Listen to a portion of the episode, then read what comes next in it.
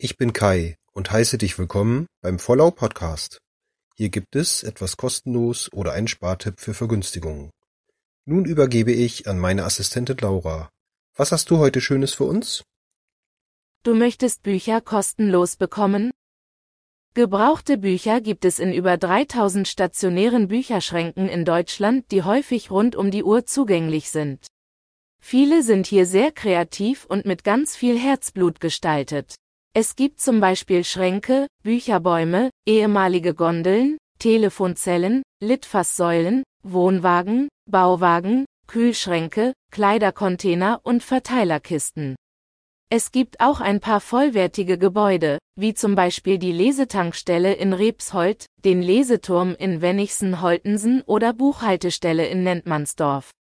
Manchmal finden sich auch in Gebäuden mit einer sonst weiteren Nutzung, wie zum Beispiel Rathäusern Bücherregale mit Büchern zum kostenlosen Mitnehmen.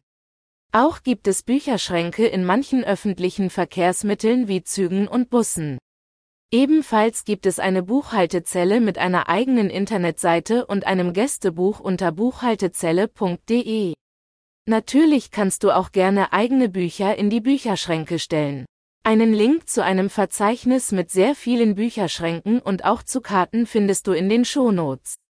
Kai findet das Angucken so mancher Fotos von den unterschiedlichen Ausführungen schon sehenswert. Dankeschön, Laura. Habt ihr noch einen Tipp für mich?